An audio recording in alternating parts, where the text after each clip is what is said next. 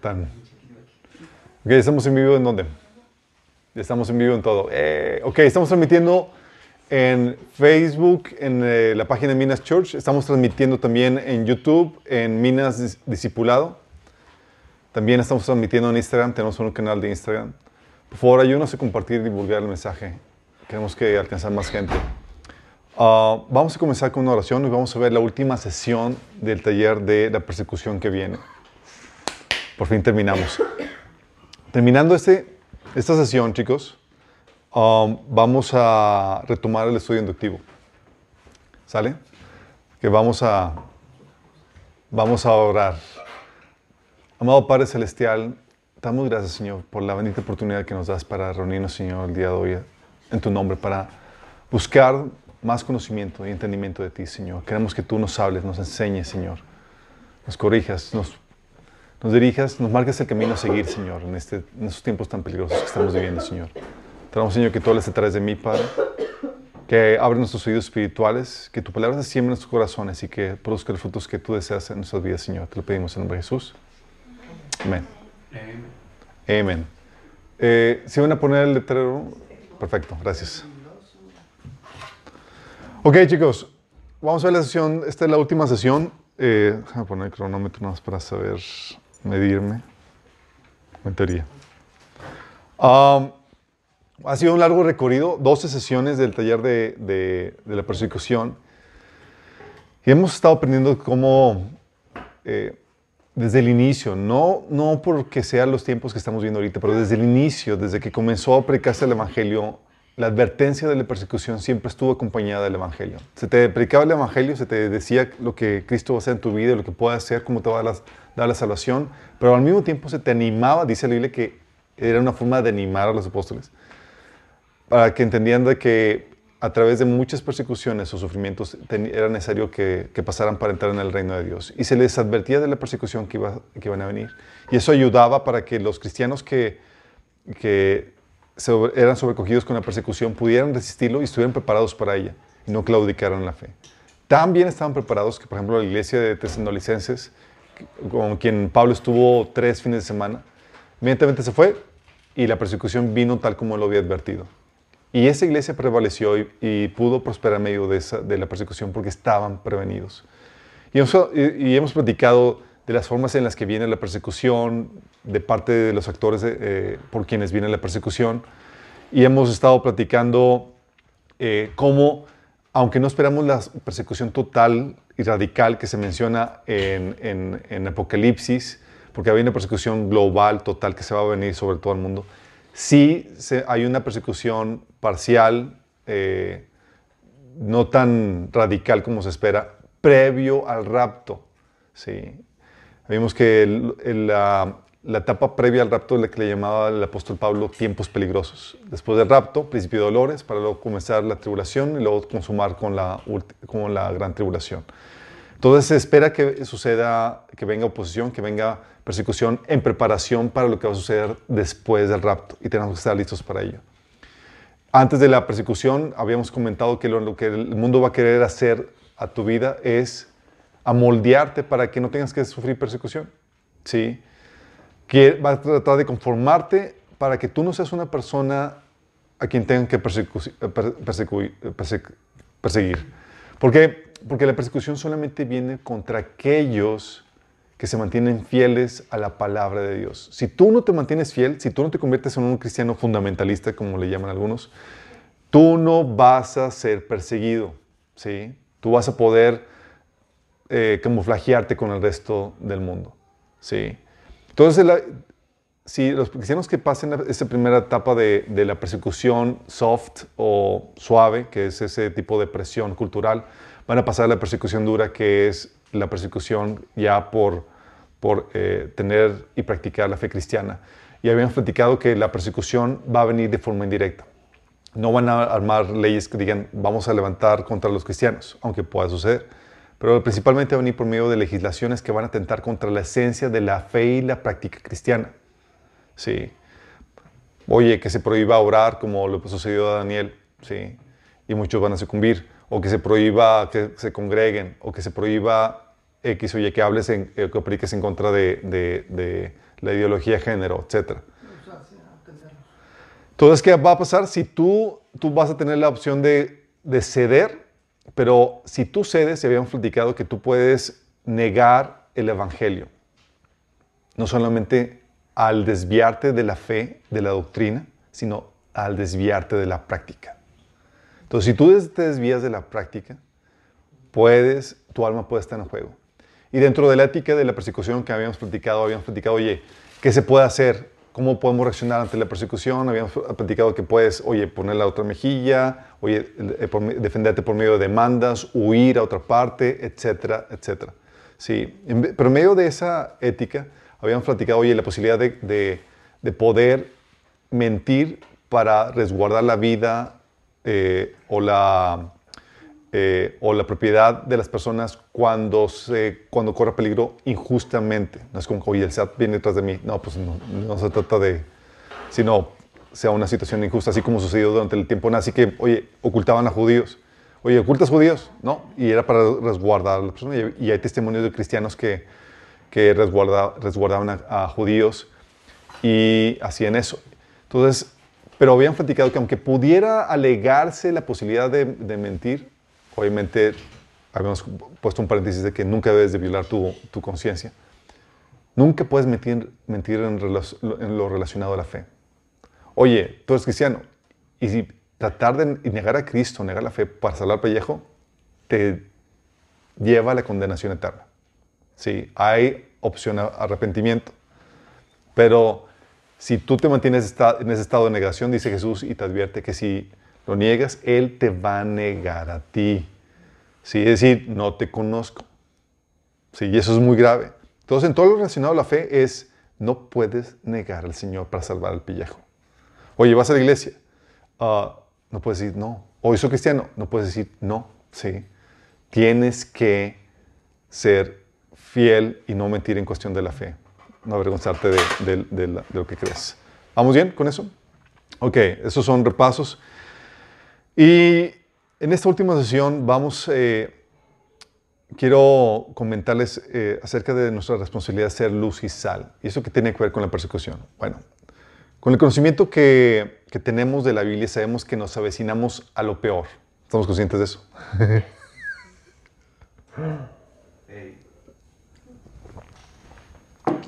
nos avecinamos a lo peor.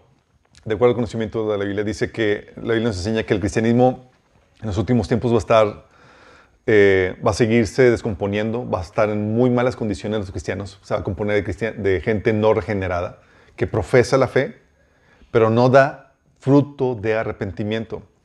Pablo le advertía a Timoteo, quien es encargado de pastorear la iglesia de Éfeso, decía en 2 Timoteo 3, del 1 al 12, del 1 al 5, Timoteo, es bueno que sepas que en los últimos días habrán tiempos muy difíciles, pues la gente solo tendrá amor por sí misma y por su dinero. Serán fanfarrones, orgullosos y se burlarán de Dios. Serán desobedientes a sus padres, malagradecidos. No considerarán nada sagrado, no amarán ni perdonarán.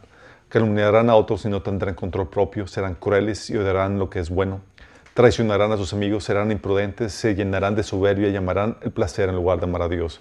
Actuarán como religiosos, pero rechazarán el único poder capaz de los obedientes a Dios. Aléjate de esa clase de individuos. Y está hablando de gente dentro de la iglesia. No se imagínate lo grueso. Entonces está hablando de que nos advierte que en los últimos tiempos van a tiempos peligrosos donde va a haber esta clase de cristianismo compuesta por cristianos no regenerados, pero también compuesta por malos maestros, impostores. ¿sí? Pedro nos advierte en 2 de Pedro 2, del 1 al 3, que en Israel también hubo falsos profetas, tal como habrá falsos maestros entre ustedes. Ellos les enseñarán con astucia herejías destructivas y hasta negarán al Señor quien los compró. Esto provocará su propia destrucción repentina. Habrá muchos que seguirán sus malas enseñanzas y su vergonzosa inmoralidad. Y por culpa de estos maestros se hablará mal del camino de la verdad. Llevados por la avaricia, inventarán mentiras ingeniosas para apoderarse del dinero de ustedes, pero Dios los condenó desde hace mucho tiempo y su instrucción no tardará en llegar. Fíjate, Pedro, Juan y el, apóstol Pablo creían que estaban en la última generación y es como que esas que visualizamos que van a suceder, van a levantarse falsos maestros. Y Pablo también lo, lo reiteraba diciendo que en los últimos tiempos gente se iba a apartar escuchando doctrinas de demonios, ¿se acuerdan? Entonces era parte de eso. Entonces sabemos que, que se levantarían malos maestros. Hay gente y hay cristianos que me han tocado y dicen, oye, pero pues, no me ha tocado. Mira, para que tú digas que no te ha tocado, es que te habla de, no de que no haya, te habla de tu pésimo discernimiento para distinguir a los falsos maestros que hay hoy en día. ¿Sí? No es como que no hay, es que no, no distingues entre el falso y el verdadero. ¿Vamos? Sí. Cuando ya distingues, cuando tienes el suficiente conocimiento, porque para distinguir los falsos de los verdaderos tienes que tener conocimiento no nivel niño, un conocimiento maduro. Pablo menciona que los niños son desviados por cualquier viento de doctrina. Sí, que por astucia de maestros que, utilizan las artimañas del, error así de forma muy, muy sutil. Entonces tienes que estar muy consciente de que el discernimiento solamente viene para los maduros. Y es la idea que tú seas esa persona madura que sepa distinguir estos falsos maestros. Sabemos también que viene que la maldad iría en aumento. Jesús nos advirtió en Mateo 24:12 que por haberse multiplicado la maldad, el amor de muchos se enfriaría. O sea, el escenario está, se ve muy mal. Un cristiano descomponiéndose, el cristianismo descomponiéndose más con cristianos, con gente no, no regenerada, falsos maestros, la maldad en aumento. También vemos que se nos encaminamos a una mayor censura. No por nada dice en Apocalipsis 6, 9 que cuando el Cordero rompió el quinto sello, vi debajo del altar las almas de los que habían sufrido el martirio por causa de la palabra de Dios y por mantenerse fieles a su testimonio. Fíjate, está hablando de esa censura que estamos empezando a ver ya. Si tú empiezas a predicar o hablar algo de acuerdo a la palabra de Dios, se te va no solamente censurar, sino perseguir. También vemos que, nos, que nuestros derechos y libertades se están yendo, se están violando cada vez más y más conforme nos dirigimos a un totalitarismo global. Totalitarismo global. La Biblia menciona acerca de eso en Apocalipsis 13, de 16 al 17, cuando dice que además el anticristo exigió a todos, pequeños, grandes, ricos y pobres, libres y esclavos, que se pusieran una marca en la mano derecha o en la frente y que nadie pudiera, pudiera comprar ni vender nada sin tener esta marca. Hablando de que control total, totalitarismo, donde restringen tus libertades y tus derechos a una imposición por parte del gobierno. Nos dirigimos también a la centralización del poder en la sociedad, que va a llegar a ser una centralización absoluta. Apocalipsis 13, 7, que dice que se le dio autoridad al anticristo para gobernar sobre todo pueblo, toda tribu, lengua y nación. Imagínate la centralización de poder que se va a tener. Entonces sabemos que, se, avecina lo peor un, cristiano en mal, un cristianismo en mal estado, falsos maestros dentro del cristianismo, la maldad en aumento, una mayor censura, que los derechos y libertades se vayan violando todavía más y una centralización de poder que se va a utilizar en contra nuestra. ¿Qué tal? Medio terrible la situación, ¿verdad? Y eso ya lo hemos platicado, la Biblia nos advierte de eso. Pero esta situación que sabemos puede llevarnos a tirar la toalla. Sí, puede llevarnos a pensar de que, ups, pues a qué nos, puede llevarnos a que nos demos por vencido y no hagamos nada para frenar la maldad. ¿A poco no? Pues ¿para qué? Si como quiera la maldad va a aumentar. Pues, ¿Para qué me despeino? ¿Para qué sufro? ¿Para qué hago algo al respecto? ¿O no?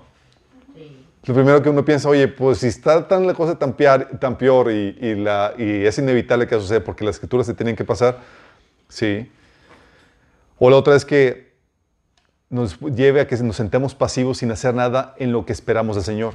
Al cabo el Señor ya viene. Sí. Es, oye, pues ya el Señor viene, ya para qué hacemos algo.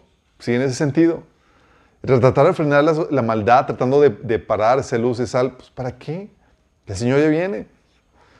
O puede llevarnos a que nos, nos volvamos apáticos a la necesidad de nuestro alrededor. O sea, olvídate de ello, Señor ya ven por nosotros. ¿Qué, onda? Tampoco no, es, a veces ya dan ganas de que, Señor, ya, ya, ya, les compartimos, ya, ya, ya, ya me cansé, ya, Señor, déjalos, y vemos. Tampoco no. Hemos estado ahí todos en esa situación. Sí. Y esta es la crítica a la que los que creemos en el rapto pretribulacional y en la venida premilenial nos hacen. Que a la gente que creemos en esto, en el que el Señor va a venir antes del milenio y antes de la tribulación, nos critican que nos falta el compromiso por influir en la cultura. hay un grupo de cristianos como calvinistas y demás que creen que el milenio viene después, digo, Jesús viene después del milenio y que la iglesia tiene la responsabilidad de implementar, de cristianizar toda la sociedad y llevarla a un punto de, auge, de paz y de, y de prosperidad así impresionante. Sabemos que bíblicamente no es cierto. Tienes, tienes que alegorizar muchos pasajes arbitrariamente para llegar a esa conclusión. Pero por esa mentalidad los lleva a trabajar con mucho esfuerzo para tratar de influir en su sociedad. Pero mientras que los que creemos de que no, pues las cosas se van a poner, muy, se van a poner peor y el Señor solamente va a establecer su reino de forma así eh, impositiva por medio de, la guerra de Armagedón y, y de Cristo viniendo a destruir el anticristo. Entonces, cuando pensamos eso, digamos, oye, corremos el riesgo a lo que hemos comentado, a que nos sentemos cruzados de brazos esperando que las cosas se den y que la maldad aumente. Y de hecho, si más aumenta la maldad, pues ya sabemos que ya está más cerca de todo. Sí, entonces mejor que aumente más rápido, ¿no? Para saber que ya nos vamos. Si les ha pasado, está, esa tentación, ¿no? Pero se nos olvida que somos la luz y la sal.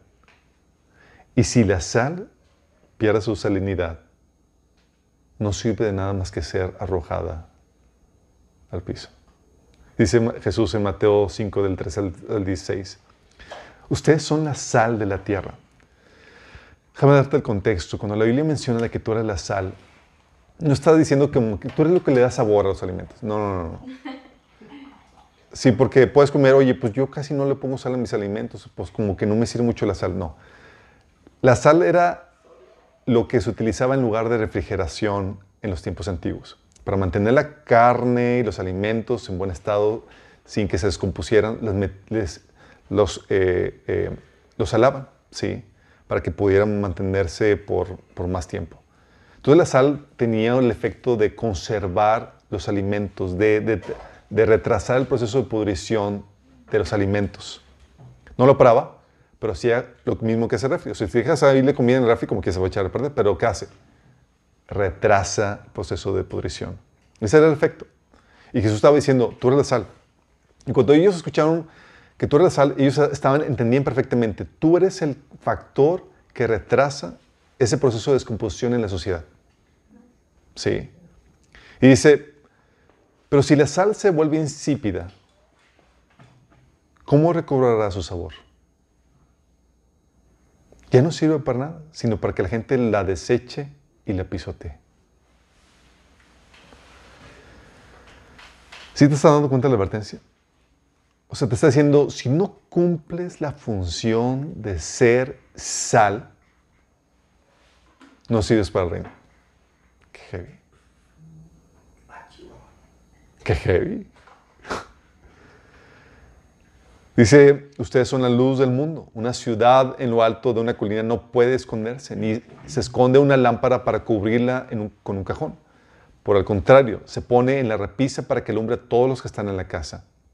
Haga brillar su luz delante de todos, para que aquellos que puedan ver las buenas obras de ustedes alaben al Padre que está en el cielo. Fíjate, te está diciendo, esto es una luz. Y te está diciendo, la luz se pone en un lugar donde se pueda ver, no se esconde. Sí, a veces nos queremos esconder como que aquí pues nos, retraemos, no nos hacemos visibles, no, no, no hacemos nada para poder influenciar y ser testimonio de las más personas. Sí. Entonces, mientras que estamos aquí tenemos que ser luz y sal, so penas de ser desechados por ser inútiles. heavy. Es decir, mientras que estemos aquí tenemos que refrenar la maldad y ser luz, ser influencia en la sociedad. Es nuestra responsabilidad como cristianos. Es cierto, las escrituras de que dicen de que la maldad va a aumentar y que toda la persecución masiva que viene se tiene que cumplir.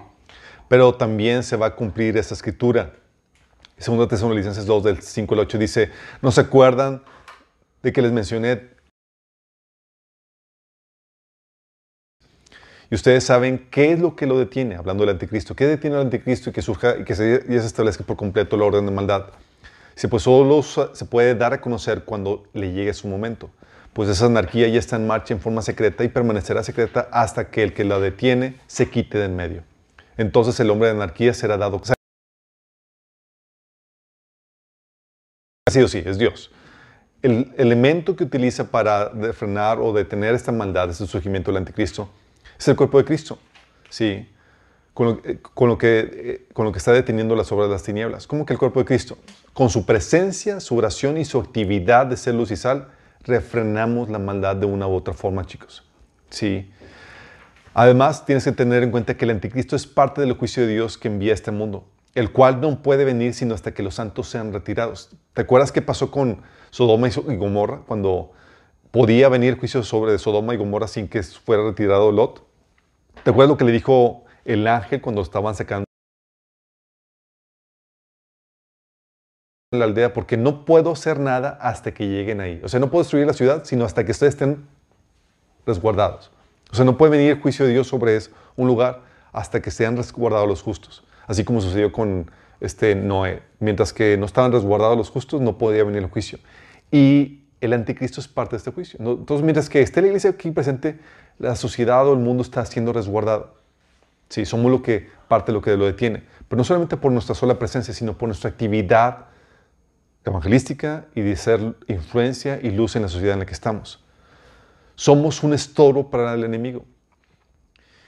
Y si no somos ese estorbo para el enemigo, es decir, si tú y yo no estamos estorbando al enemigo, le estamos ayudando. Es decir, estamos de su lado.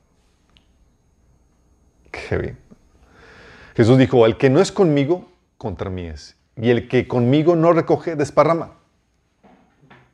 si tú no estás recogiendo activamente con Jesús, otra versión te lo pone, no, otra versión dice, el que no está conmigo, a mí se opone. Y el que no trabaja conmigo, en realidad trabaja a mi contra. O sea, si tú no estás cooperando en los propósitos de Jesús, tú estás en contra a su operar, decir, estás del lado del enemigo. Y Jesús te, especificó para a qué vino. Dice en 1 Juan 3.8 que el Hijo de Dios vino, fue enviado precisamente para destruir las obras del diablo. O sea, si no estamos activamente trabajando para destruir las obras del diablo, para relegar las obras de maldad, la verdad es que estamos del lado del enemigo. ¿Qué, verdad?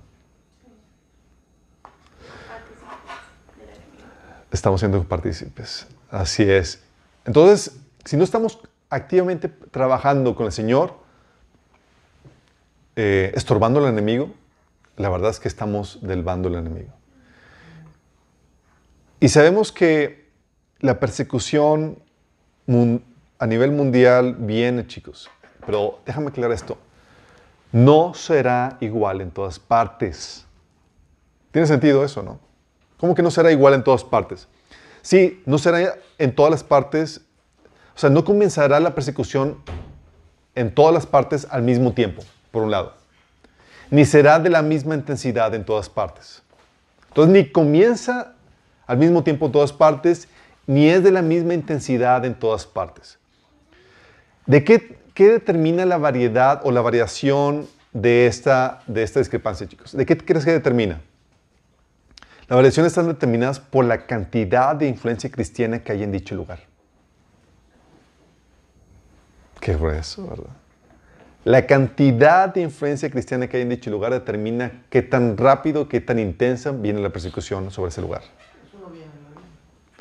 Eh, sí, ahorita les, eh, vamos a dar unos ejemplos, pero quiero darles unos ejemplos contemporáneos. Lo estamos viendo, por ejemplo, en Estados Unidos, entre los, entre los estados republicanos y los liberales demócratas que tienen una agenda anticristiana. Los estados republicanos que están influenciados principalmente por cristianos eh, están disfrutando de libertad, ¿sí? Por, la influencia cristiana. Están experimentando libertad y están disfrutando de un auge económico. Mientras que los, los estados liberales, demócratas, anticristianos, están totalmente reprimidos, ya sucumbiendo a un estado de pobreza y de caos social. No sé si han visto las, los videos donde, por ejemplo, las calles de, en California donde están así todos drogos y la gente en la calle y demás y, acampando y demás. O sea, al punto de que la gente está huyendo de los países, de los estados liberales a los republicanos por la libertad y el auge económico que están teniendo. Ya sea Texas o, por ejemplo, o este, ¿cómo se llama? Eh, Florida. Sí.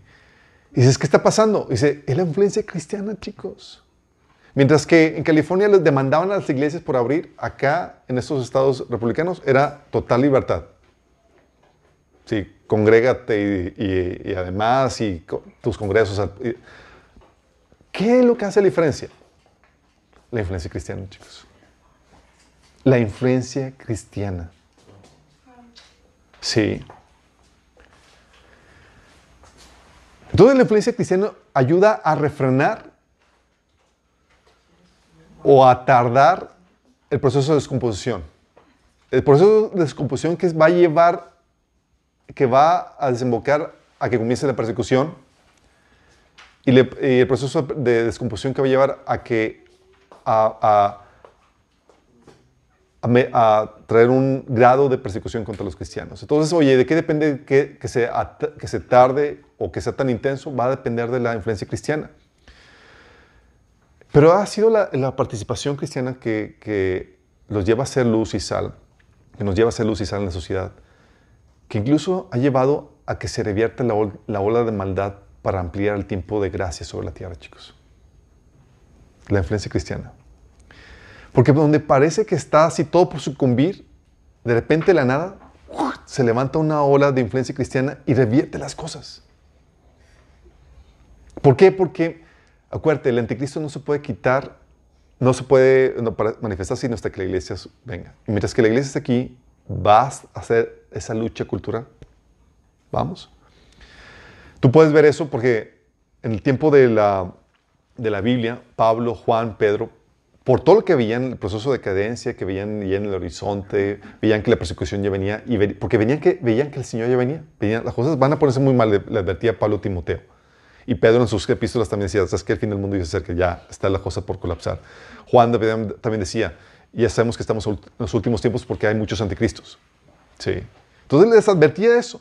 Pero lo que no veían en el, horizonte es que la influencia cristiana iba a revertir ese proceso, iba a llevar a que conquistara a Roma culturalmente, al punto de que llegara a, tomar la posición de, posiciones de liderazgo, cosa que hizo que no saliera el tiro por la culata.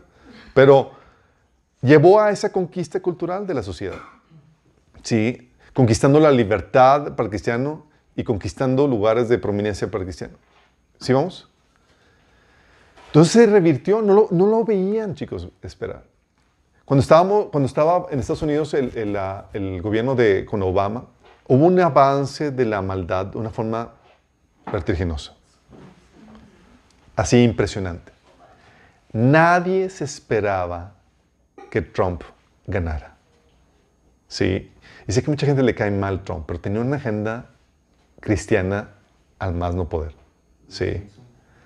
Tenía una agenda así cristiana que hizo que se revirtiera toda la agenda de Obama anticristiana que tenía.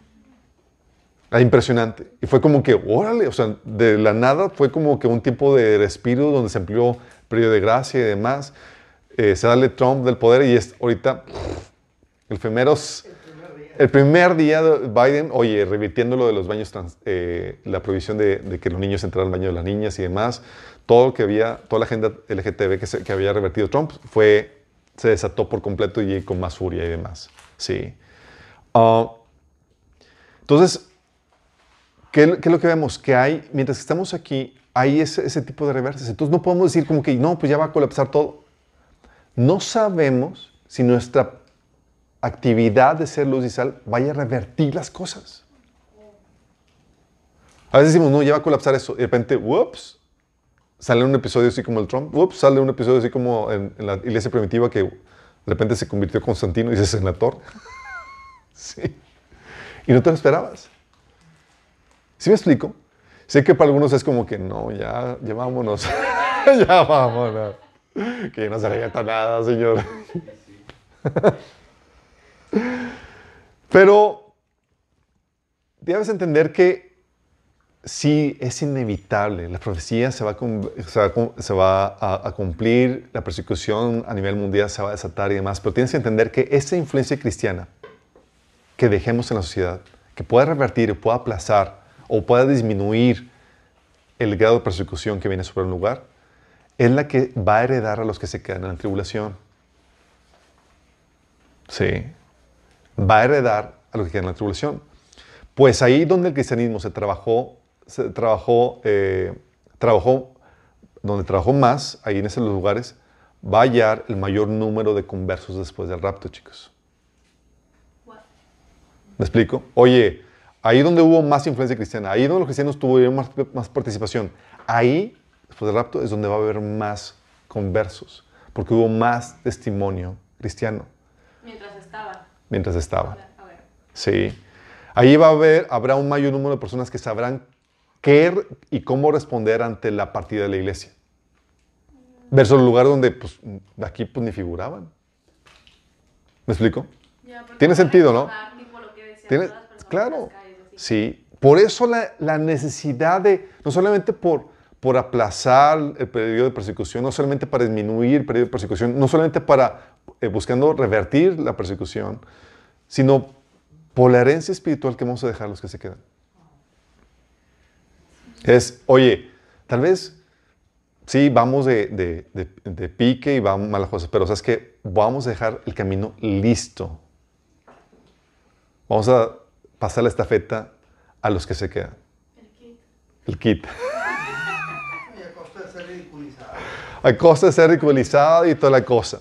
Sí. Porque, chicos, hoy es el tiempo para ser luz y sal.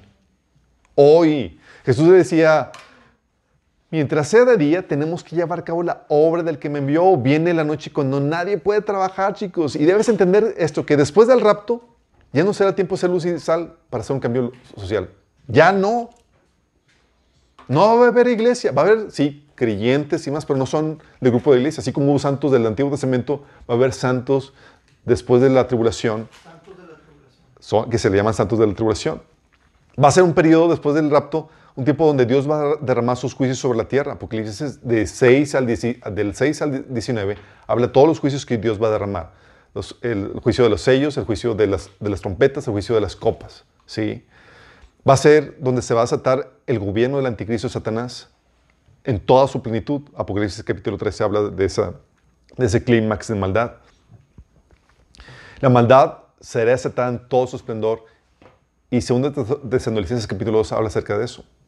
Y dice también ahí mismo que el engaño eh, va a ser tan fuerte que va a dominar a esta tierra.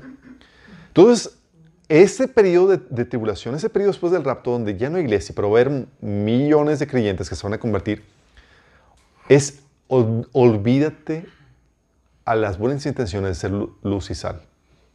Olvídate a tus buenas intenciones de influenciar en la política o en la sociedad. Ya se acabó eso, ya es de noche. sí, ahorita todavía es de día y podemos llevar cabo la obra de Dios. Podemos trabajar por, en esa lucha cultural para revertir la obra del enemigo. Sí, pero después del rapto, adiós al tiempo de los creyentes para hacer influencia social y llevar vidas normales. Olvídate eso. Es tiempo de llevar el Evangelio en condiciones de martirio y dificultad mundial. Punto. Oye, es que sucedió el rapto. to- to- Todavía podemos juntarnos los cristianos, los, creyentes que se quedaron aquí pueden juntarse y poner un candidato cristiano. Olvídate. Oye, si nos, si nos un- unimos y, y podemos tal vez hasta, hasta derrotar al anticristo. Olvídate. Oye, tal vez podemos revertir todas esas políticas anticris- anticristianas. Olvídate. Ya pasó ese tiempo. ¿Sí? Apocalipsis 13, del 5 al 10, te habla acerca de esta condición. Dice, a la bestia, que es el anticristo, se le permitió decir grandes blasfemias contra Dios y se le dio autoridad para hacer todo lo que quisiera durante 42 meses. Y abrió la boca con terribles blasfemias contra Dios y maldiciendo su nombre y su habitación, es decir, a los que habitan en el cielo. Además se le permitió a la bestia hacer guerra contra el pueblo santo de Dios y conquistarlo. Otra versión dice vencerlo. Oye, es que podamos revertir, hacer cambios. Bye. Te perfilas a ser conquistado, a que te venzan. ¿sí? Y se le dio autoridad para gobernar sobre todo pueblo, tribu, lengua y nación. Oye, tal vez si nos luchamos, es tiempo de, pod- podríamos de una revolución, algo que, olvídate. No es tiempo para eso ya. Se acabó. Sí. Al anticristo le has dado autoridad sobre todo pueblo, tribu, lengua y nación. Dice, y adoraron a la bestia todos los que pertenecen a este mundo, aquellos cuyos nombres no estaban escritos en el libro de la vida que pertenecen al Cordero que fue sacrificado antes de la creación del mundo.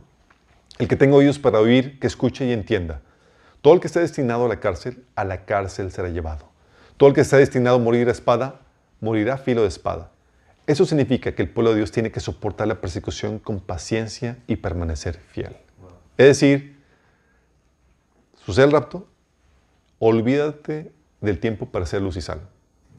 Lo único que se te va a permitir es compartir el Evangelio en tiempos de crisis mundial y de terrible persecución. Y. Y ya, y morir. Sí, es lo que se te permite. Ahorita todavía no estamos en eso, chicos. Ahorita es el tiempo de ser luz y sal. Entonces, mientras que parte de esto, eso decimos, oye, en vez de, de vis- de- de prepararte de que sí, la persecución viene y tenemos que prepararnos, en vez de, que te sientes y te replanes de como que, no, pues bueno, hay que esperar a que venga algo, que venga algo más. No, no, no, es Ponte a trabajar. pongámonos a hacer luz y sal, a influenciar, a levantar nuestra voz. Sí. ¿Por qué? Porque con nuestra actividad como cristianos, nuestra participación, podemos o revertir la tendencia, o retrasarla, o aminorarla. Sí. Y es aquí donde, ¿de qué formas podemos ser luz y sal? ¿De qué forma, chicos? Ok. ¿Queremos ser luz y sal, chicos? Sí. ¿Por qué? ¿Qué pasa si no, si no, si no nos unimos a la agenda de, de- Cristo de ser luz y sal? ¿Qué pasa si no trabajamos con Él en ese destruir las tinieblas? Significa que estamos trabajando para el enemigo. ¿Vamos? Entonces tenemos una responsabilidad. Si no servimos como luz y sal, dice que somos, podemos ser desechados. Es como que sabes que chido por ti, pero no me sirves para, para Él. ¿Vamos? Formas en que eh, podemos ser luz y sal. Una, predicando la palabra de Dios abiertamente, sin censura, sin maquillarla, temas relevantes y aún controversiales. Déjame decirte, la palabra de Dios se ha predicado a lo largo de, de esta era cristiana, pero no siempre produce el efecto debido porque se empieza a maquillar, se empieza a minorar, se empieza a diluir para quitarle lo ofensivo. Sí. Si tú le quitas a la palabra de Dios lo ofensivo, si la maquillas, ¿qué va a pasar? No va a ser luz y no va a ser sal. Fíjate, en Jeremías capítulo 23 te pone la diferencia entre los profetas que, eh, que maquillaban el mensaje y los que eh, eh, a- lo- contrastaban ese, ese mensaje de, los- de esos falsos profetas contra lo que realmente es la palabra de Dios. Dice en ese pasaje de Jeremías 23 del 14 al 29, pero ahora veo que los profetas de Jerusalén son aún peores, cometen adulterio y les encanta la deshonestidad, alientan a los que hacen lo malo para que ninguno se arrepiente de sus pecados. Estos profetas son tan perversos como la gente de Sodoma y Gomorra, fíjate lo que está hablando, sí. Son los mensajeros de Dios, los profetas, chicos, sí. Esto dice el Señor de los ejércitos celestiales a su pueblo. No escuchen a estos profetas cuando ellos les profeticen llenándolos de esperanzas y vanas, de esperanzas vanas. Todo lo que dicen son puros inventos. No hablan de parte del Señor. Siguen, siguen diciendo a los que desprecian mi palabra, no se preocupen. El Señor dice que ustedes tendrán paz. Y a los que obstinadamente siguen sus propios deseos, los profetas les dicen, no les sucederá nada malo. Fíjate lo que estaba diciendo. A los que, dice, a los que sí, ah, dice, a los que siguen diciendo, a los que desprecian la palabra de Dios, dice, no se preocupen. Dice el Señor que les va a venir paz. A los que desprecian la palabra de Dios. Y a los que siguen obstin- obstinadamente sus propios deseos, los profetas le decían, no te preocupes, no va a suceder nada malo. Les dan palabras así para calmarlos, dulcecito aquí, más como de, de superación personal, el Señor piense positivo y demás, sí. Luego dice, versículo 28, que estos falsos profetas cuenten sus sueños, pero que mis verdaderos mensajeros proclamen todas mis palabras con fidelidad. Hay diferencia entre la paja y el grano. No queman mi palabra como el fuego, dice el Señor. No es como un martillo poderoso que hace pedazos una roca. Fíjate la diferencia. La palabra de Dios no viene así, darte la palmadita. Viene como un martillo, ¡ras! órale, a partir la roca. Sí, esa es la diferencia de la palabra. Pero la enseñanza, a veces, eh, la palabra de Dios a veces es tan dura que la gente ya no soporta la sana doctrina. Es mejor me voy a donde me, bueno, lugar donde no se predique la sana doctrina, donde no se predique la palabra tal como es, que la maquillan para no hacer sentir mal a la gente. Eso contribuye para que no seas luz y sal, sino para que seas conformado a este mundo. Entonces, para ser luz y sal tenemos que hablar abiertamente la palabra de Dios, aún temas controversiales. ¿Sí? Oye, es que en mi iglesia no hablan del, del- del aborto, porque pues es un tema espinoso y no queremos, o no hablan de política, o no hablan de... Pues entonces, ¿qué criterio, qué discernimiento vamos a obtener de la palabra para esos temas que son los que están ahorita en auge? ¿Sí? Si no se habla en la iglesia, ¿dónde? Y si no tienes la información de la palabra de Dios, ¿cómo vas a poder tener una mente bíblica para poder saber qué hacer en la sociedad, en esos, en esos, en esos, en esos rubros? ¿Sí explico? Entonces, ¿qué pasa? El avance de las tinieblas se acelera gracias a las iglesias que no, que no predican la palabra tal como es, sino que la maquillan para que no duela o para que no sea políticamente correcto o para incómoda. Eso sí puede atraer a multitudes, pero no sirve para frenar la maldad. No sirve para hacer luz y sal. ¿Vamos? Entonces, primer punto. Predicar la palabra abiertamente, tal como es. Sí. ¿Dura palabra es esta? Así es como viene. A nosotros nos toca ser fieles al mensaje. Sí. Oye, pero como Jeremías, Señor, pero me van a ver mal. Me van a, se van levantar contra mí. Tenemos que ser fiel al mensaje. ¿Sí me explico? Oye, es que se, va, se van a ofender. Nuestra, nuestra prioridad es ser fiel a la palabra por encima de la reputación de la gente o el sentimiento de la gente. Entonces tenemos que predicar la palabra abiertamente, sin frenarnos, sin temor a ser políticamente correctos. También denunciar sin temor las obras de las tinieblas. Efesios 5:11 dice, no tengan nada que ver con las obras infructuosas de la oscuridad, sino más bien denúncielas. Oye, ves que la maldad está aumentando, ves que hay cosas prácticas que están mal y demás, y si tú te quedas callado, tú no eres ese contrapeso a esa maldad. De hecho, dicen que, que, que en Alemania, cuando se levantó Hitler y demás, que la mayoría la mayoría de la gente, había una, una mayoría que estaba en contra de él, pero que no surtió efecto esa mayoría, porque guardaba silencio, porque no denunciaba, porque era la mayoría silenciosa. Y la mayoría silenciosa viene a ser un cero a la izquierda. No denuncia, no habla, no levanta la voz, no, o sea, sí, nosotros tenemos que denunciar. Lucas 3, del 19 al 20 dice, también Juan criticó públicamente a Herodes Antipas. Fíjate que galles. A veces nos temblamos cuando vamos a criticar a alguien que es algún miembro o algo. Aquí, vamos a irnos directo a la cabeza. Órale, Herodes Antipas, el gobernador de Galilea, por haberse casado con Herod- Herodías, la esposa de su hermano, y por muchas otras injusticias que había cometido. Así que Herodes metió a Juan en la cárcel agregando a sus muchos pecados uno más. Recuerdo cuando a veces en Facebook, pues ahí daba algunos comentarios acerca de varios actos indecentes e inmorales que cometían los que estaban haciendo los gobernantes. Y quienes se me aba- abalanzaban, eh, se venían en contra mía, no eran la gente del mundo, eran los cristianos. Así como te atreves a hablar en contra de la autoridad y demás. Estamos anunciando tal cual como, bien, como la Biblia nos enseña. Te estamos llamándolos a qué? Denunciando la maldad y lo que están haciendo incorrectamente. Sí. Pese a quien le pese, no estamos haciendo nada en contra de. Aun cuando eh, haya líderes cristianos que están involucrados con esas personas. Juan 7:7 Jesús nos decía, el mundo no tiene motivos para aborrece- aborrecerlos. A mí, sin embargo, me aborrece porque yo testifico que sus obras son malas. O sea, se convertía Jesús en un recordatorio para el mundo de que "Hey, lo que está haciendo está mal. Y tú y yo tenemos que hacer ese recordatorio al mundo. ¿Por qué? Porque si se le olvida al mundo, el mundo puede llegar a creer que está bien. Y nosotros somos la voz del conciencia. Les llega a repercutir como que, ah, pues, a lo mejor está, a lo mejor está correcto lo que me comentaron estos hermanos cristianos. A lo mejor sí, sí está bien.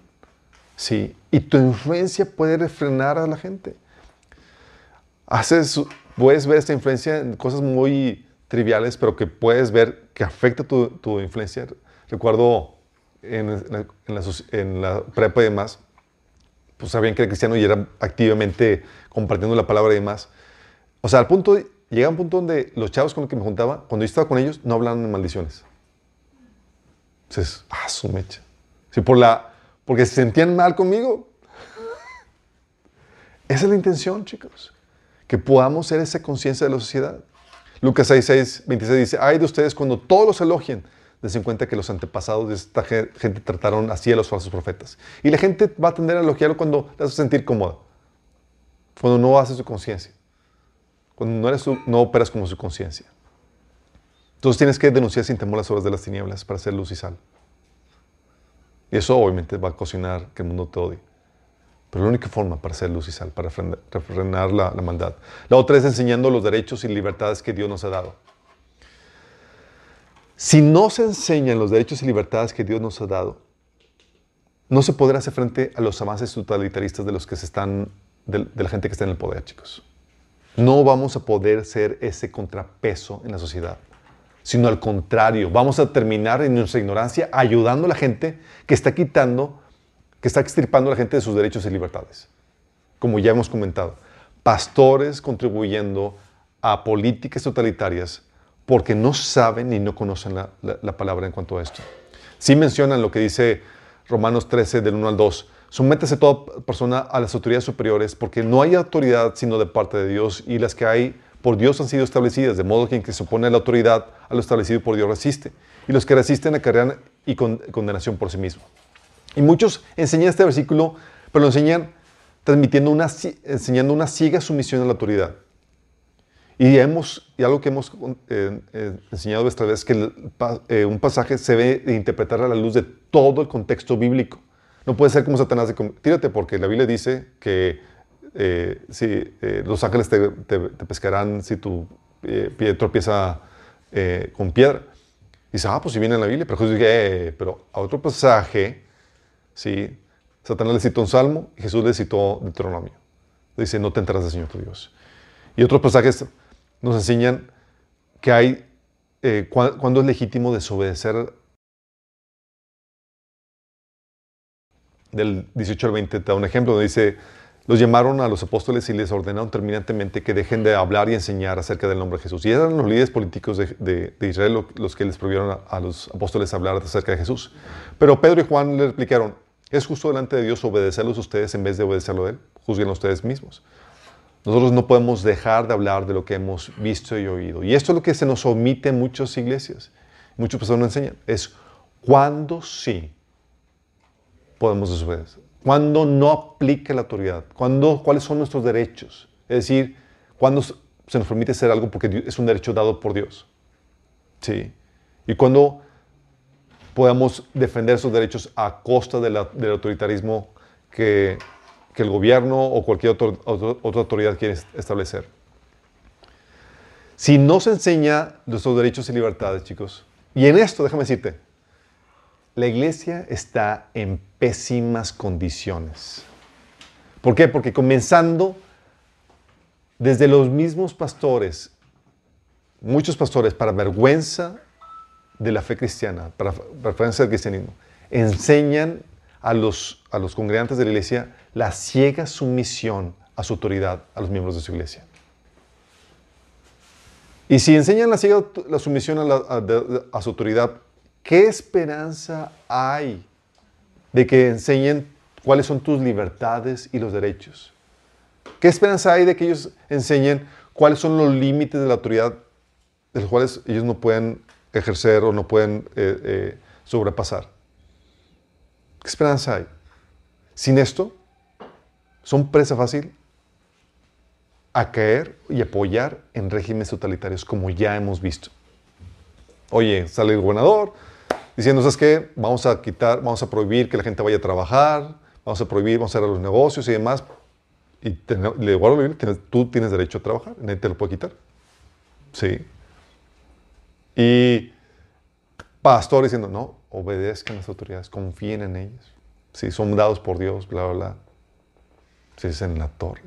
¿Dónde está la luz? ¿Dónde está la sal? ¿Dónde? Mientras que no haya resistencia a ese totalitarismo por parte de la iglesia, la sal se nos ha quitado. Sí. Y por la herencia que tenemos católica aquí en, en Latinoamérica, y venimos los cristianos evangélicos de una herencia católica, quitarnos ese paradigma de, esa autoridad totalitaria es complejo. Sí.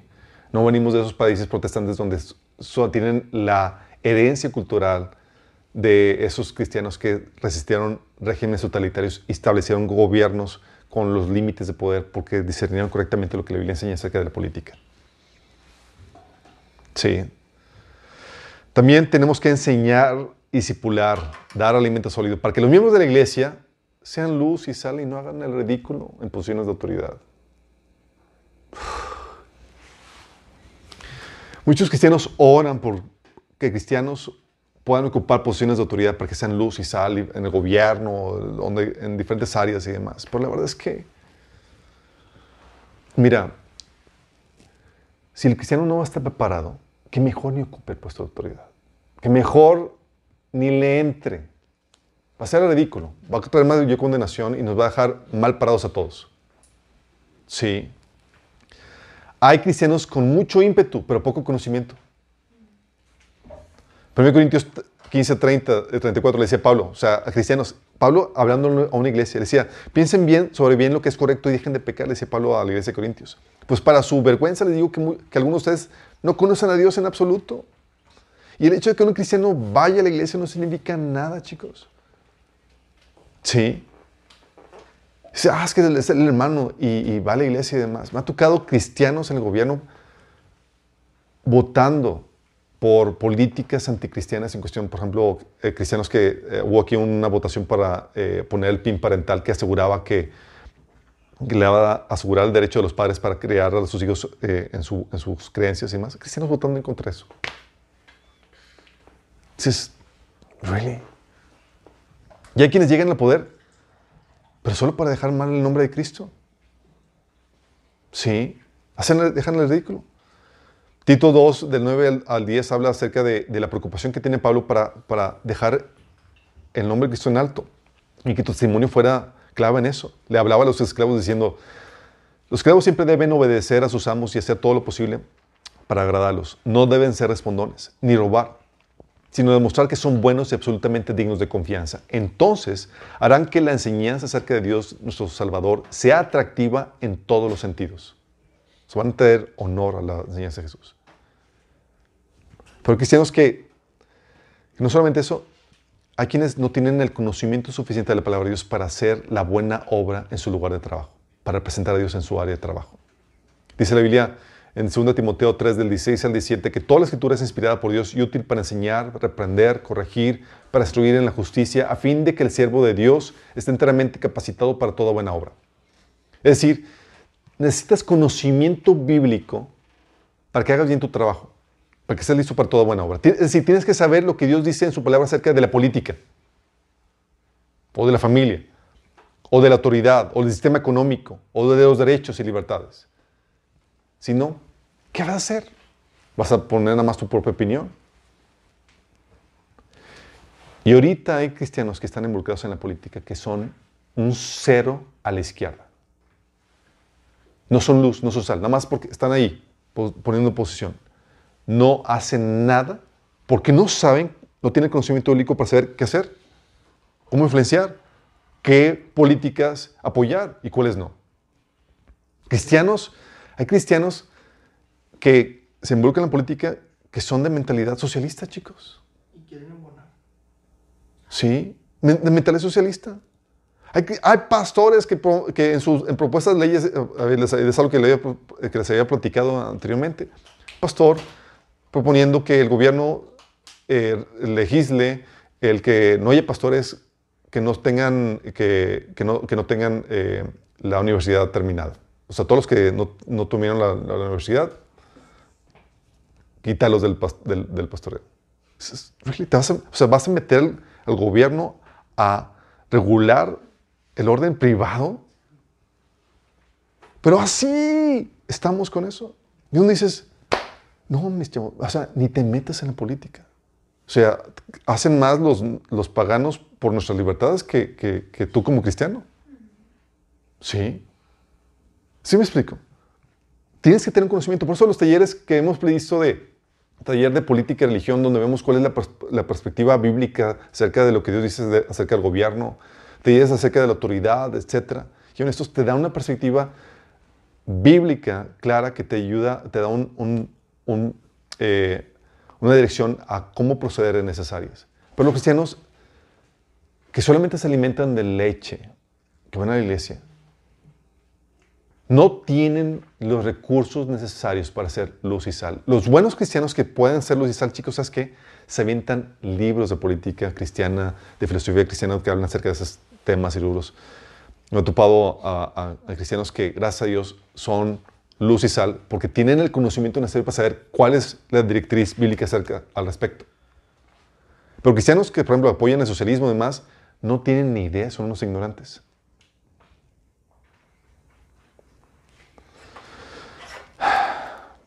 ¿Vamos bien, chicos? Entonces, oye, tenemos que enseñar, tenemos que discipular, dar alimento sólido, para que no hagan lo ridículo, para que sepan cómo operar en eso. Sí. Porque el alimento de leche no va a ser suficiente para que puedan ser luz y sal. Te van a comer en esos niveles. También eres siendo luz y sal, protestando y manifestándonos, levantando nuestra voz en la vía pública, en las redes sociales, chicos. Oye, va a haber una manifestación pro vida. Es para que estemos ahí. Oye, va a haber una manifestación para defender derecho. Es para que estemos ahí. Sí, activamente participando. Dice Efesios 5:11, lo que habíamos platicado, no tiene nada que ver con las obras infructuosas de la, oscuridad, sino más bien denúncialas. ¿Dónde denuncias? En el ámbito público, chicos. Sí. La Biblia menciona en Mateo 5, del 14 al 15, que somos la luz. La luz que no es para que te escondas, para que salgas, para que alumbres a la gente. Y eso es lo que ha sucedido hoy en día, chicos. Muchos de los, de, los reverses, los revés que están sucediendo contra las políticas totalitarias son iniciados por cristianos que saben los tiempos que están viviendo y han dirigido las protestas públicas y demás. Protestas públicas que los medios, principales medios de comunicación están censurando. Hay protestas en Francia, en, en Australia, en varias partes, y nadie sabe de ellos porque no les conviene. Pero hay manifestaciones, chicos. Sí. Manifestaciones pro vida y demás, y son dirigidas por gente creyente que sabe cuáles son sus derechos y libertades y tienen que protestar, tienen que manifestar, tienen que ser luz y sal. Las, eh, las publicaciones que pones en, en, eh, en Facebook, en las redes sociales, ah, contribuyen a ese diálogo, diálogo público. ¿Por qué? Porque acuérdate que lo que hace la sociedad por- al dominar los medios de comunicación, como son unos cuantos medios de comunicación controlados por una élite con una agenda anticristiana, pero son muy mas- son masivos y te hace pensar que la mayoría de la gente piensa en contra o diferente a ti, ¿sí? Y eso te lleva a silenciarte porque dices, pues no, pues, pues la mayoría piensa así. ¿Te acuerdas lo que hace la presión social? Ya has platicado que te lleva a a silenciarte. Y no es sino hasta que se urge un valiente que levante la voz que el otro se anima. No, pues yo también pienso igual. Y yo, yo también. Pero porque alguien levantó la voz, es que se empieza a, más gente empieza a levantar la voz. ¿Sí? Hay grupos de WhatsApp donde dicen, no, es que yo soy, yo opino, es-", y, y ves puras aberraciones y tú sabes, tú sabes lo contrario, pero no levanta la voz. Y ahí en ese grupo de WhatsApp hay otros más que, que están igual que tú. Sí, que opinan lo, mismo que tú, pero como no apoyan, no levantan la voz, todos saben como que así todos estamos de, de acuerdo con eso. Cuando tú debes ser esa figura controversial que se levanta a favor de la verdad, chicos. ¿Vamos bien con eso? También, oye, otra forma de ser luz y sal. demandando legalmente a los infractores de nuestros derechos. Usando el recurso legal, chicos. Pero, oye, tenemos que, no podemos, no, no que debemos de ponerle otra mejilla. Acuérdate cuándo sí, cuándo no. Sí, lo veíamos, ya hemos platicado en sesiones anteriores. Pero Pablo defendía sus derechos, chicos. ¿Te acuerdas en Hechos capítulo 25, versículo 11? Que Pablo lo iban a, a entregar a los judíos para que lo mataran. Y Pablo se defendió legalmente. Pablo dijo, si soy culpable de haber hecho algo que merezca la muerte, no me niego a morir. Pero si no son ciertas las acusaciones de estos judíos que estos judíos formulan contra mí, nadie tiene el derecho a entregarme a ellos para, para complacerlos. Apelo al César. O se aplicó un recurso legal. O sea, es que, o sea, no voy a dejar que me quiten los derechos más porque sí, sin pelearlo legalmente. Voy a apelar al César. Y apeló al César. ¿Qué está haciendo? Estaba defendiendo su derecho, chicos. ¿Por qué? Porque ah, todavía hay leyes que resguardan nuestros derechos y libertades. Se están quitando cada vez más, cierto, se están quitando. Pero todavía leyes que se, están, que se resguardan. ¿Y qué hace el enemigo? El enemigo viene y trata de, de quitarte los derechos de forma ilegal, de forma ilegítima. Y si nadie respinga, ya ganó ese terreno. Sí. Tenemos que respingar, tenemos que levantar nuestra voz para, eh, tranquilo, de aquí no te pasas. Sí. Así como Pablo tenemos que pelear y tenemos que demandar, tenemos que utilizar estos recursos legales. Esto ha ocasionado, chicos, que, que se defiendan, de- que se resguarden de una medida u otra los derechos y libertades que tenemos. Aquí en México, lamentablemente, no tenemos esa tradición, chicos. Aquí no hay firmas de abogados cristianos que están a favor de, la, de, la, de las que- dedicados a defender los derechos y libertades.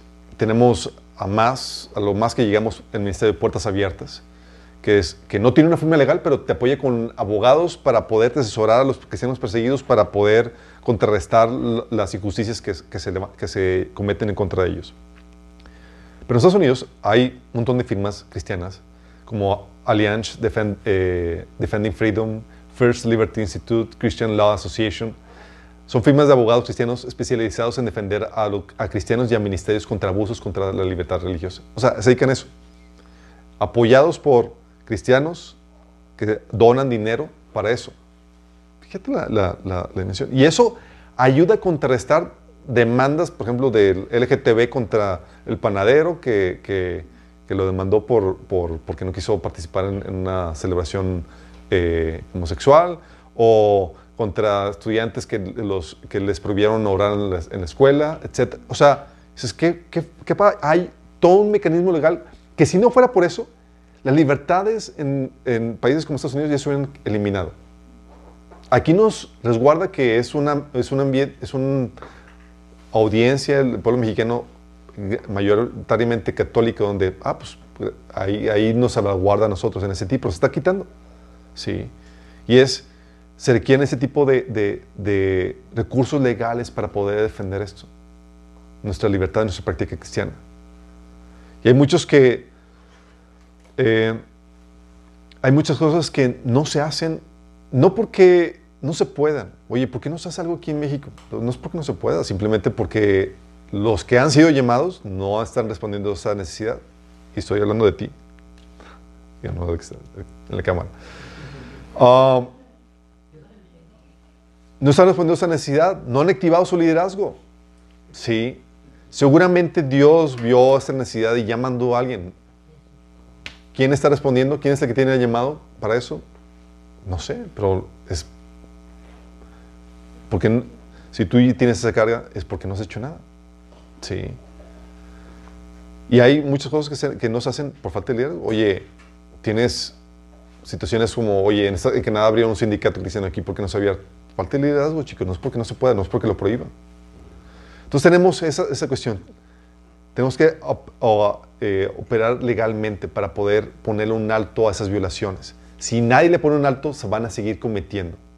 Sí. Obviamente es bien desgastante. Hay situaciones donde pues, no tenemos los recursos, no tenemos la asesoría, no tenemos contactos para saber cómo hacer. Y pues a veces tenemos que, se tiene que cuidar si se puede defender legalmente.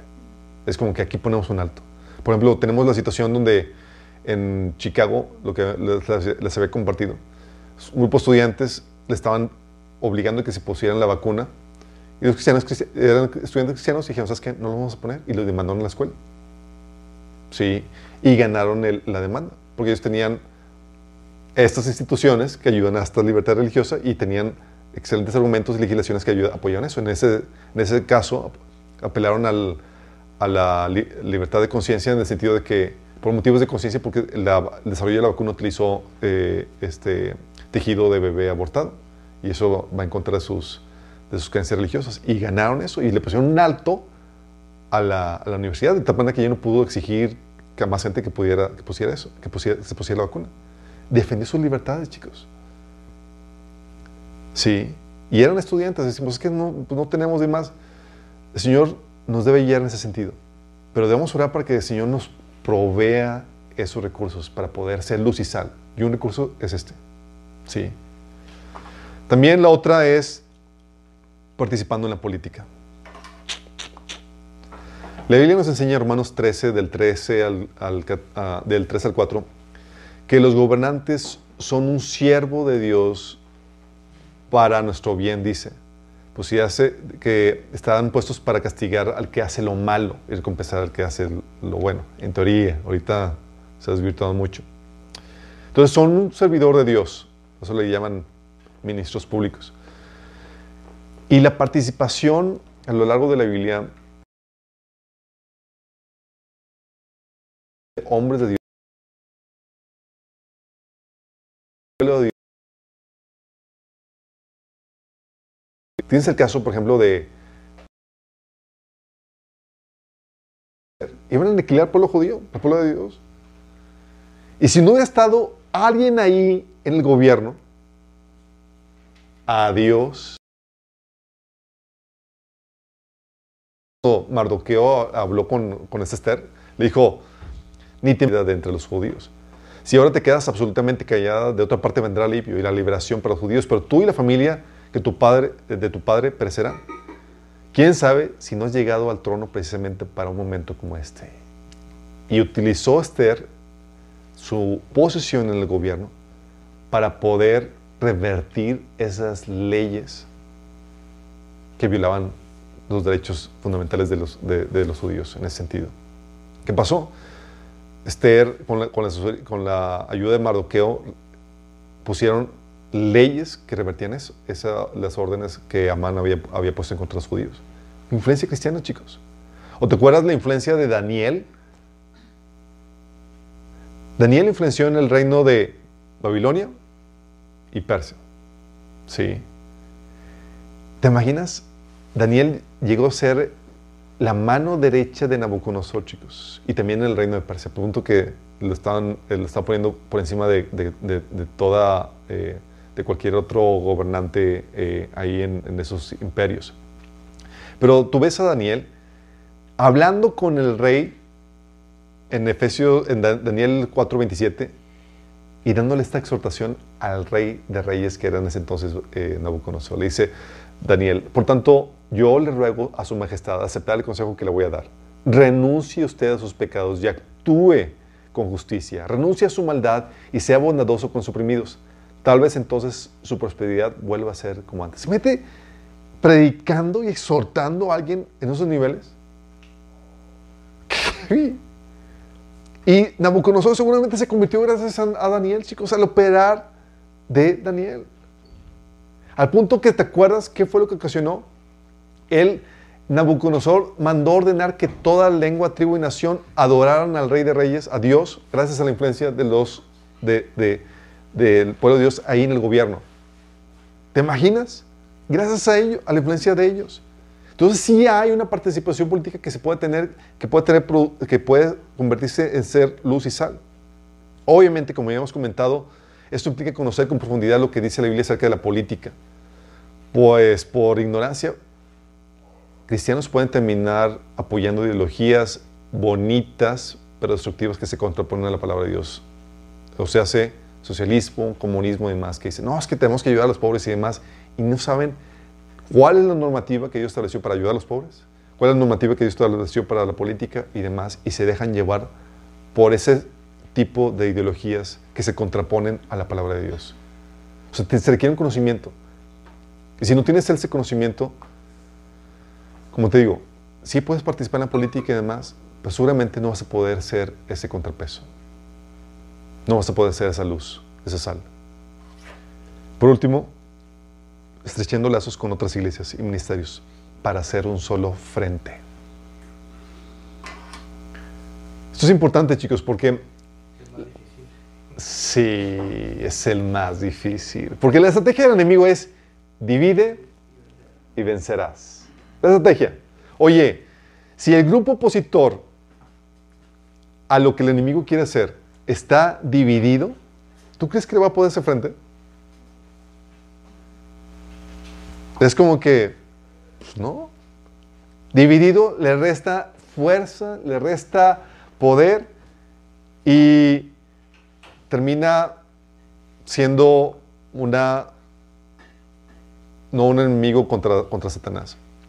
Pablo reprendía a, la iglesia de Corintios que estaba teniendo ese tipo de visiones. Le dijo, les suplico hermanos en el nombre de nuestro Señor Jesucristo que vivan en armonía y que no haya divisiones entre ustedes, sino que se mantengan unidos en un mismo pensar y en un mismo propósito. Digo esto, hermanos, porque algunos de ustedes, algunos de la familia de Chloe me han informado que hay rivalidades entre ustedes. Me refiero a que algunos dicen, yo sigo a Pablo, otros afirman, yo Apolos, otro, yo Cefas y otro, yo Cristo. ¿Cómo? ¿Está Cristo dividido?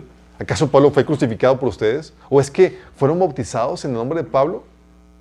Es de la, la. ¿Por qué, chicos? Porque la división le resta poder al pueblo de Dios. 1 Corintios 12, del 20 al 22 dice, pero ahora son muchos los miembros, pero el cuerpo es uno solo. Ni el ojo puede decir a la mano, no te necesito, ni tampoco la cabeza a los pies, no tengo necesidad de vosotros. Antes bien, los miembros del cuerpo que parecen más débiles son los más necesarios. Y es aquí una cuestión grave, chicos, porque nos necesitamos mutuamente. No hay una iglesia completamente autosuficiente. Llega conmigo un hermano y me dice, no, es que quiero ir congregarme con ustedes y demás, y porque, y pero, pero nada más quiero, voy a abocar solamente tus enseñanzas porque no es bueno que, que esté uno picando aquí y allá. Yo le digo, no tenemos el monopolio del reino. No hay una iglesia que tenga el monopolio del reino de Dios. Sí. Aquí recibes una parte, pero Dios ha arrojado informaciones y sabiduría y otros ministerios que se requieren para el crecimiento del cuerpo de Cristo en otras iglesias y en otros ministerios. Y necesitas exponerte a ellos. Lo que necesitas también es discernirlos. Sí. Es decir, nos sabemos dependientes unos de los otros. Pero sin embargo, hay ministerios que dicen, ¿sabes qué? Aquí, solamente aquí, y no te juntes con nadie más. Y eso propicia la división en el cuerpo de Cristo. Como si fuéramos completamente autosuficientes. Sí. Aquí tú puedes ver, por ejemplo, que aún en las reuniones utilizamos música de otros ministerios y demás, porque somos dependientes. Sí. Sí, tenemos nuestra aportación al cuerpo de Cristo, pero gracias a Dios, no lo tenemos todo. Sí. Nos sabemos como un, miembro en el cuerpo, no todo el cuerpo. Como dice Pablo, ni el ojo puede decirle a la mano, no te necesito, ni tampoco la cabeza a los pies, no tengo necesidad de vosotros. Sí, sino que todos somos dependientes unos de otros. Y ese guion de como si no se integran y no se unen,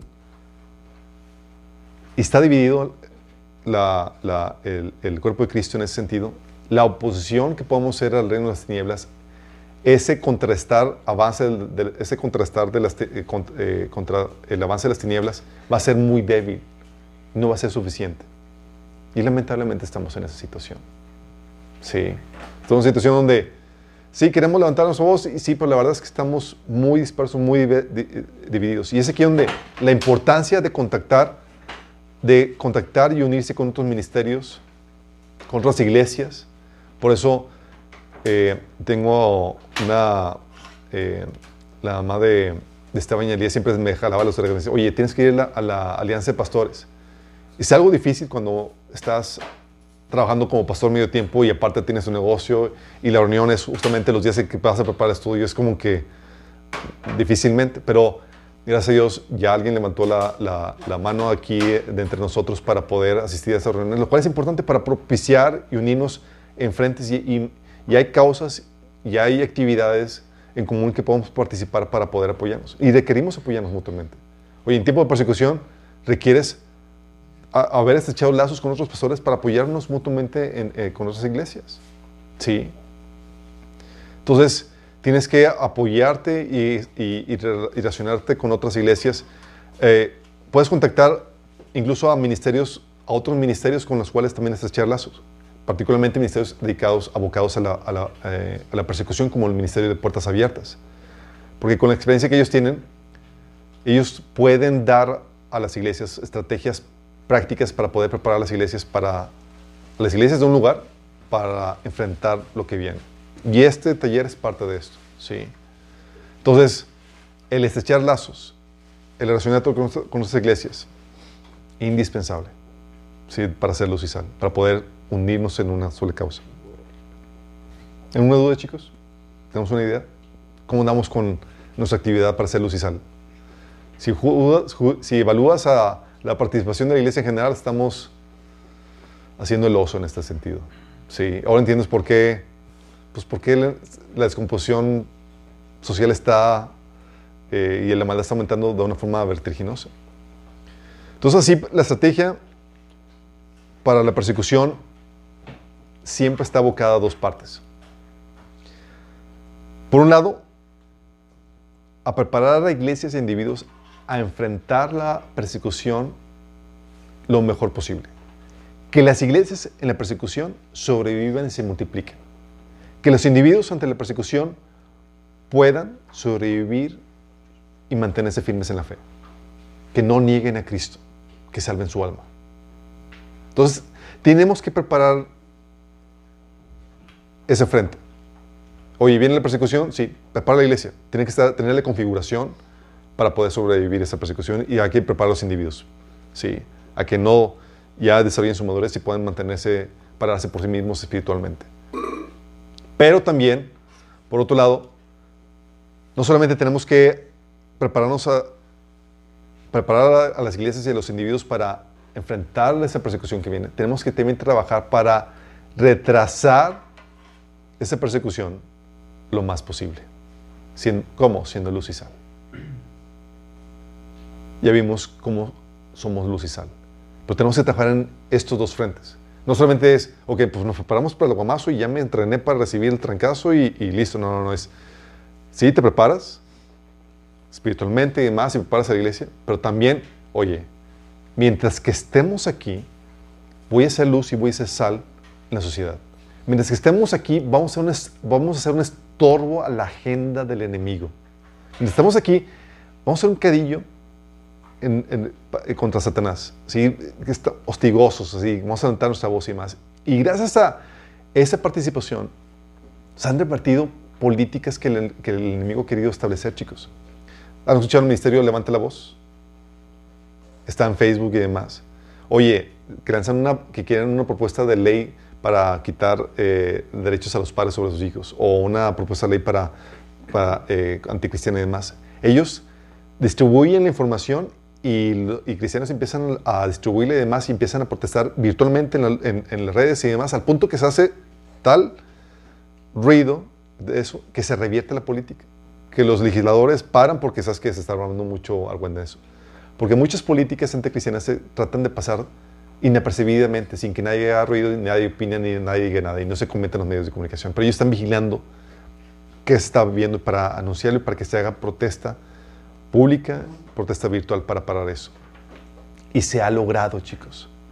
Si no fuera por ministerios como eso, como esos, ya estaríamos ahorita no sé con cuántos derechos menos, con cuántas libertades menos.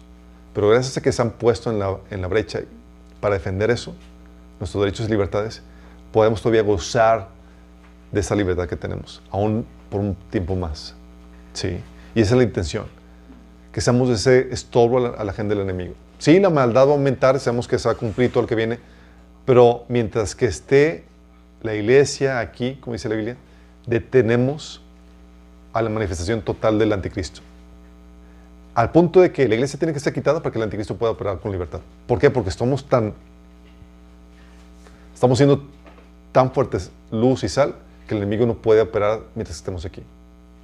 Y esa es la intención. Sí, por eso, oye, involúcrate en la participación pública, levanta tu voz. Hay un eh, hermano que está en la política que hizo un partido local que se llama Creemos, se llama Carlos Leal. Oye, date de alta, participa, involúcrate. Está activamente defendiendo una postura cristiana en, dentro de la política que defiende nuestros derechos y libertades. Y está tratando de ser una, eh, un contrapeso al avance de las tinieblas a través del gobierno, chicos. Entonces, hay ya personas que están tomando iniciativa, únete a lo que hay ahí, ¿sí? Para que podamos juntos ser esa luz y sal. No solamente te quedas esperando que venga la persecución sin hacer nada. Sí, prepárate espiritualmente, sabemos que va a llegar, pero que seamos esa gente que es luz y sal. Oramos. Amado Padre Celestial, gracias bendito Padre, porque tú nos llevas no tomar una actitud pasiva, Señor, sino activa, Padre. Nos llevas a hacer esos estorbos a la agenda del enemigo, Señor. Padre, que podamos ser esa iglesia que es luz, que es sal, Señor, que refrena, Señor, el proceso de descomposición social, cultural, Señor, en nuestra sociedad, Señor. Queremos ser esa iglesia relevante, Señor. Esa iglesia relevante no en el sentido de que se camuflajea con el mundo, sino que es un contrapeso a esa obra, ola de maldad que se está levantando en el mundo, Señor. Esa iglesia que se levanta para levantar su voz, Señor, para denunciar la maldad, para defender los derechos y libertades, Padre. Oh Señor, te pedimos que tú nos ayudes, que nos des estrategias, que levantes a líderes, Señor, dentro de tu cuerpo de Cristo, para que podamos, Señor, defender lo que tú nos has dado, Señor. Y mientras que esté la iglesia aquí, Señor, que podamos seguir llevando a cabo la tarea que tú nos has dado con libertad, Señor, y con los recursos que se requieren para ello, Señor. Ayúdanos, Padre, te lo pedimos en el nombre de Jesús. Amén.